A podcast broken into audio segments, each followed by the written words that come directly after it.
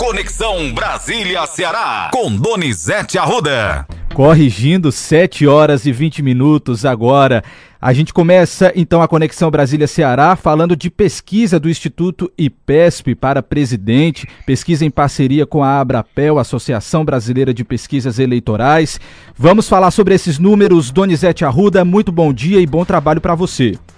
Bom dia, Matheus. Bom dia, ouvinte Ceará News. E hoje à noite, Matheus, é a pesquisa do Datafolha. Semana passada foi na sexta-feira, o Datafolha antecipa hoje para a quarta, pesquisa mais aguardada no país, que é do Datafolha. Ela vai terminar à tarde.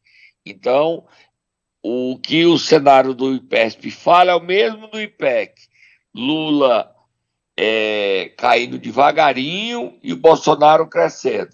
Detalhes, Matheus. Na pesquisa IPEC que nós demos ontem, que é o mesmo cenário do IPESP, a diferença no Nordeste caiu quatro pontos.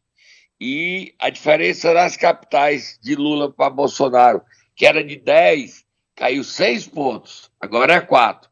São sinais complicados para Lula. Complicado. O jogo eleitoral está aberto e Lavareda, que é o dono do IPESP, disse Três para mais, três para menos. Vamos ver os números, Matheus. Vamos lá então para o cenário estimulado. Lula aparece com 49%, no último levantamento ele tinha 50%, Jair Bolsonaro aparece com 43% e no último levantamento do IPESP ele já tinha esse número, então 43%. Brancos e nulos 6%, não sabem ou não e não responderam ou não responderam 2%. Donizete Arruda, isso no cenário estimulado. Nós temos aqui também os votos válidos e o cenário espontâneo. Votos válidos. Nos votos válidos, o ex-presidente Lula aparece com 53%. No último levantamento, ele tinha 54%. E Bolsonaro aparece com 47%. No último levantamento, ele tinha 46%. Eleição aberta, 53 a 47. O que o Lavareda diz: três pontos para mais, três pontos para menos. O jogo está aberto e muita confusão. Vamos ver como é que foi o dia dos candidatos ontem, Matheus. Vamos... vamos dando um, vamos dar um Lula, Bolsonaro, Bolsonaro e Lula. São tá na sala deles. Vamos lá. Vamos lá. Antes de a gente colocar os candidatos, só avisar aqui, registrar na verdade, o, a pesquisa que foi colocada então no Tribunal Superior Eleitoral, eleitoral pelo número 06307/2022, fazendo aqui o registro então da pesquisa IPESP divulgada aqui no Ceará News agora. Mudando então de assunto, vamos saber como é que foi o dia dos candidatos na terça-feira. O Lula teve no Flau, né? Bateu o recorde do Bolsonaro. Mais de um milhão de espectadores assistindo o Lula no Flau. Ele falou, né? Ele bateu no Neymar, ele bateu no Bolsonaro. O Lula aumentou o tom, que estava mais conciliador, aumentou o tom. Vamos ouvir. Vamos então ouvir o que o Lula disse a respeito do presidente Bolsonaro ontem no Flow. Tu realmente acredita que ele é pedófilo? Assim, tu acredita que ele é pedófilo? Eu não acredito que ele Olha, seja pedófilo. Eu, eu, deixa eu lhe falar, ele, ele se comporta como se fosse. Tá. O tratamento que ele dá às mulheres, o comportamento dele agora, o comportamento, no caso das meninas da Venezuela, é o comportamento de um pedófilo. Ele tem uma propensão de falar bobagem.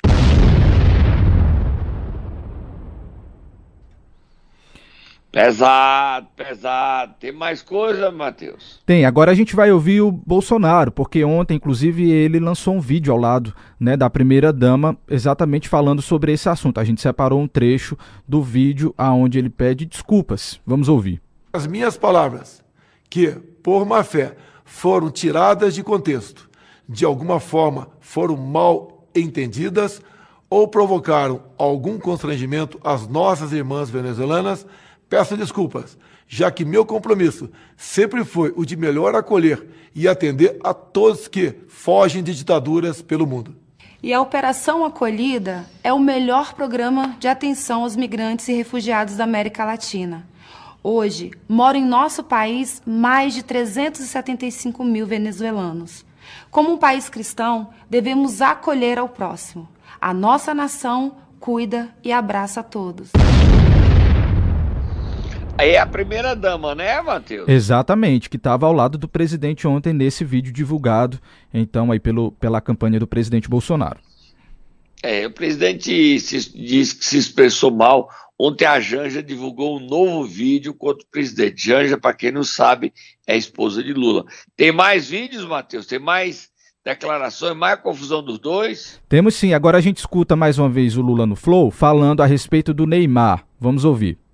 O Neymar tem o direito de escolher o que ele quiser para ser presidente. Tá, mas desculpa, É, continua. Eu aí. acho que ele está com medo que se eu ganhar as eleições eu vá saber o que, que o Bolsonaro perdoou da dívida do imposto de renda dele. Eu acho que é aí que ele está com medo de ver. Ele agora, é, obviamente que o Bolsonaro fez um acordo com o pai dele. Eu não sei. E ele agora está com um problema com o imposto de renda na Espanha. Tá, tá. Sabe? Mas isso não é um problema do presidente, é um problema da Receita Federal, entendeu?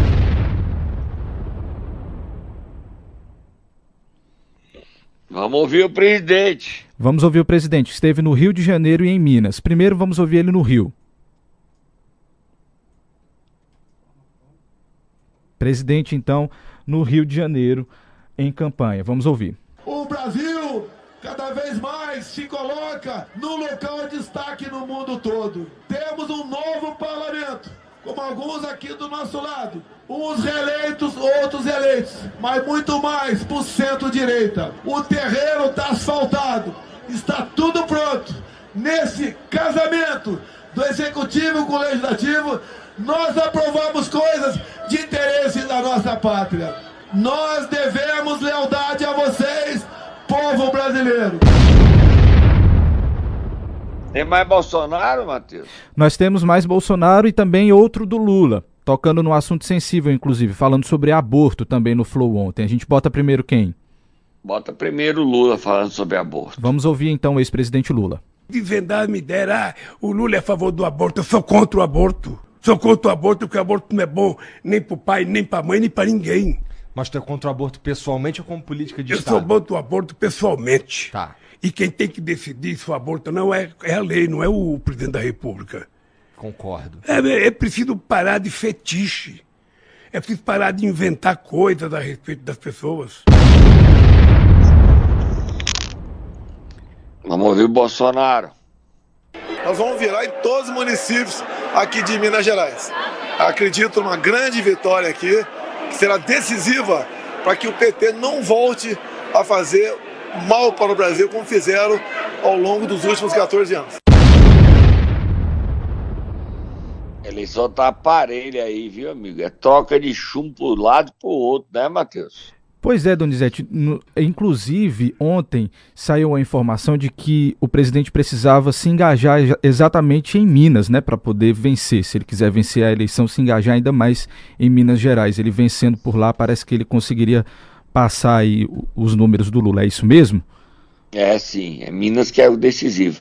E ontem ele teve outra medida econômica, além de consignado do Auxílio Brasil, que a Caixa já emprestou 1 bilhão e 600 milhões, ontem teve a medida do FGTS para comprar casa própria, quem quiser. Você podia ler a matéria aí, Matheus? É manchete até no, na Folha de São Paulo, se eu não me engano, é no Estadão, né? Folha de São Paulo, a manchete diz assim: uso de FGTS futuro em imóvel é aprovado a 12 dias da eleição. Medida voltada a famílias de renda mensal até 2.400 reais reforça foco bolsonarista em eleitor pobre. Tem também a matéria do Estado de São Paulo. Entre os novos deputados, só 8% são cara nova, o resto é tudo conhecido. Vamos ler essa matéria aí, que é a manchete do Estadão, Matheus, só para terminar o primeiro bloco. A matéria diz o seguinte, na manchete: no Congresso eleito, apenas 8% são nomes novos na política. A maioria já exerceu mandato ou é ligada a nomes tradicionais. É, não é difícil renovar a política no Brasil. São pessoas de pai para filho, e essa troca faz é, marido e mulher, tem um vínculo, de alguma forma, tá aí só 8% dos. Ou seja, dá menos de 51 deputados e 8, 8 senadores. Dá nem isso, acho que menos. São pessoas sem nenhum vínculo. Tipo, já tem participação política e continuam, tinham saído, tinham, não tinham conseguido reeleger e voltaram e conseguiram. É um número baixo, 8%. segundo o cálculo do estado de São Paulo. Vamos dar uma parada, Matheus. A gente volta já. Daqui a pouco você volta com muita informação no Momento Nero. Momento Nero. É hora do Momento Nero agora, Donizete Arruda. Quarta-feira animada. A gente vai começar acordando quem hoje? Tata vai acordar o presidente estadual do PL, prefeito do Eusébio Acelon Gonçalves. Vai lá, Tata, acorda Acelon.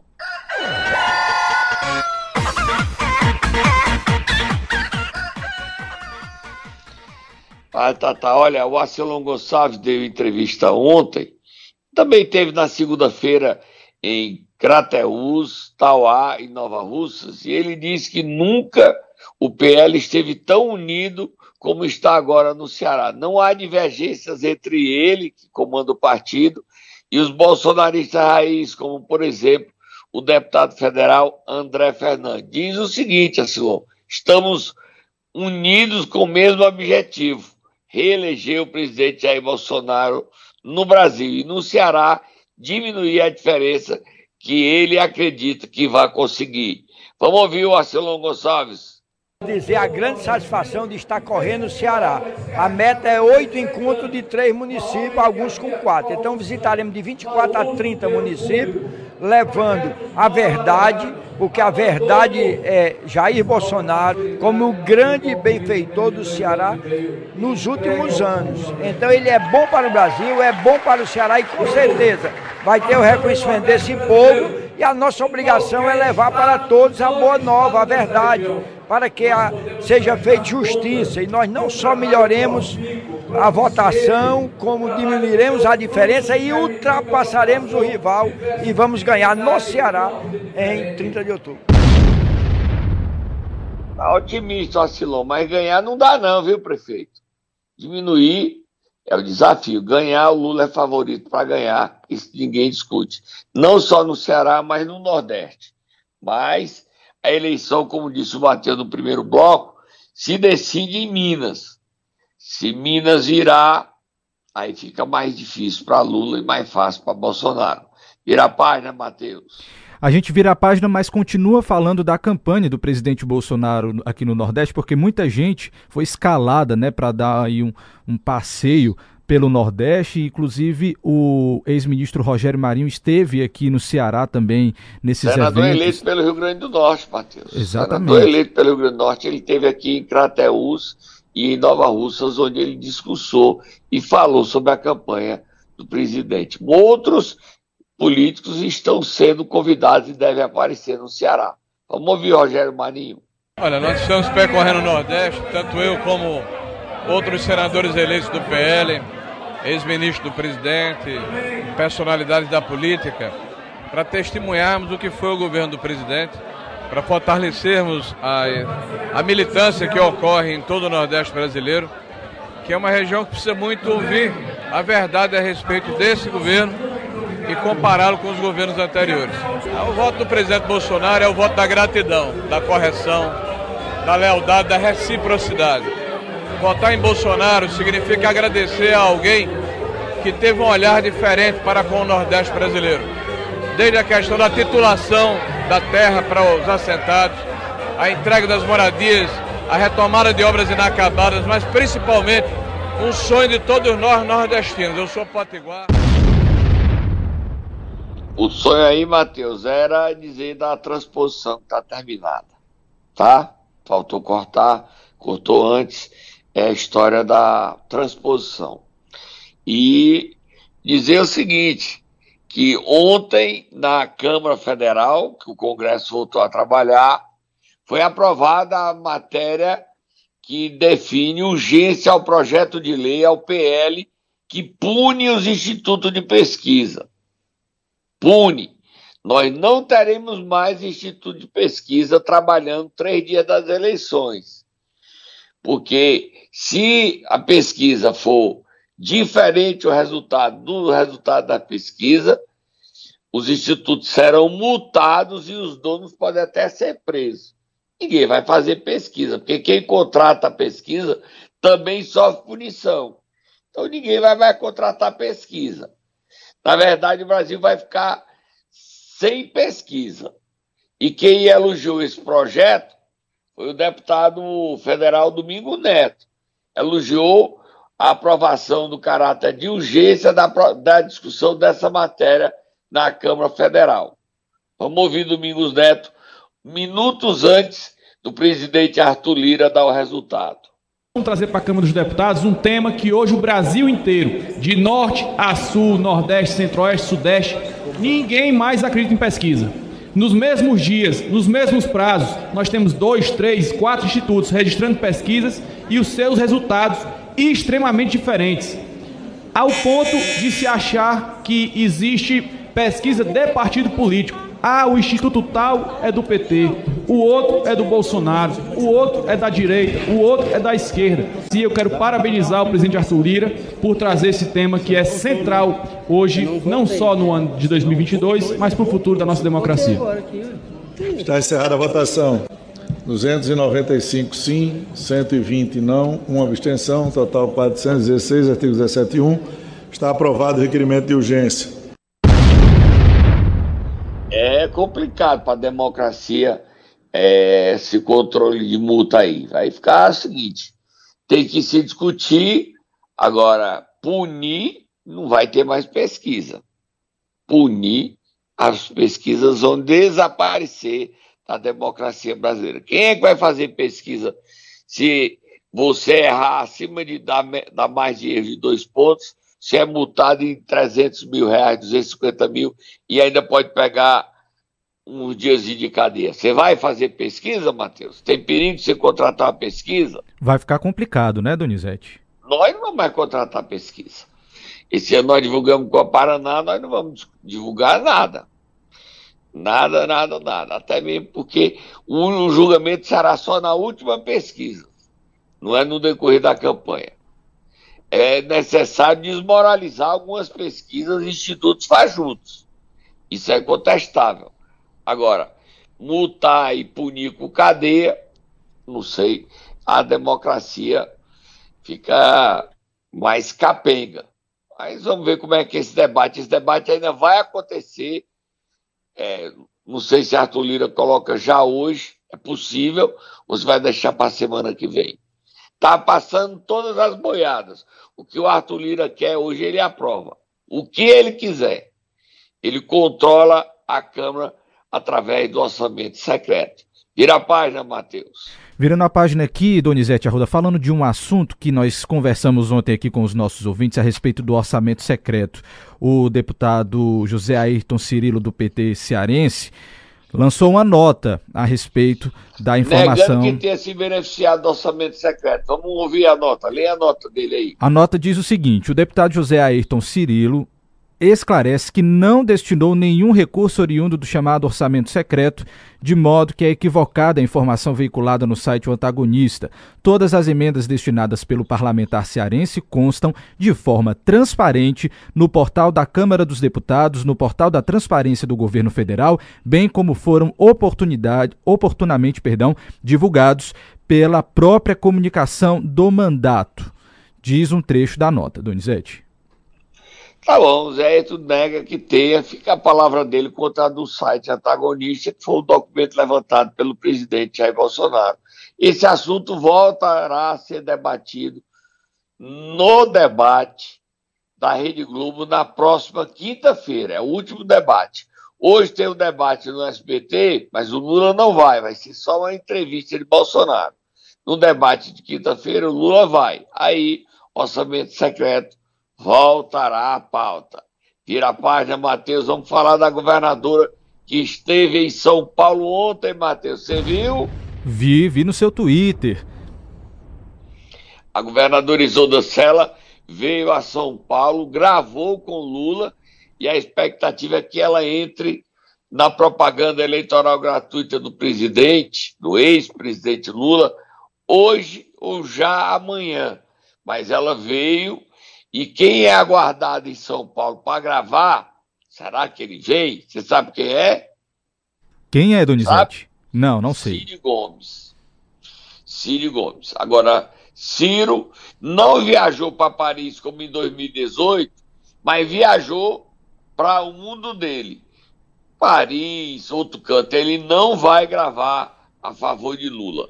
vai ficar no seu apartamento, aí na Praia de Iracema, e não aparecerá para pedir votos para Lula.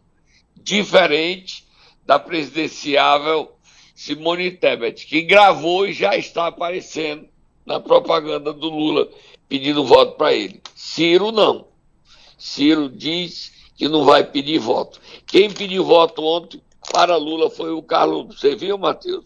Vi, vi sim. O Carlos Lula pedindo voto para Lula e atacando o Bolsonaro também, né? É. E, mas ele está pedindo voto porque o Ciro não topa pedir voto. Ele cumpre o papel que era para ser do Ciro. Mas o Ciro diz que eu não vou pedir voto, eu não vou me desmoralizar e não vai aparecer na propaganda eleitoral gratuita. O Lula não está mais nem pedindo, porque sabe que o Ciro não vai pedir. Quem também ontem apareceu numa live foi o senador eleito Camilo Santana e o governador eleito é, Elmano de Freitas. O Elmano pediu que o PT ligasse para o Ciro, insistisse. Só que o Ciro nem atender a ligação quer. E ontem o Elmano e o Camilo fizeram a live para dizer que o Lula eleito não vai fechar a igreja, respondendo aquele ataque do Marcos Pontes. Entendeu, Matheus? Sim, que nós colocamos aqui ontem. Exatamente. A live foi para responder a fala do senador astronauta Marcos Pontes em Tauá. Foi justa a, fa a, a fala do Camilo e do Elmano teve esse único objetivo: responder ao senador eleito por São Paulo, astronauta Marcos Pontes, que disse que eleito Lula ia fechar as igrejas. O Camilo disse o seguinte: eu sou governador, fui governador oito anos, quantas igrejas eu fechei? Nenhuma. Eu fui, fui defender o direito à fé de todos. Ele e o Camilo foi nessa mesma linha. Está animada a campanha eleitoral, está tensa, está conflituosa e a gente tenta aqui sempre fazer do lado e do outro, dar um equilíbrio a essa disputa que está muito acirrada e imprevisível o resultado, Matheus. A gente volta amanhã. Mais alguma coisa, Matheus? Não, terminou aqui a nossa pauta. Tá bom, a gente volta amanhã, Matheus. Um abraço.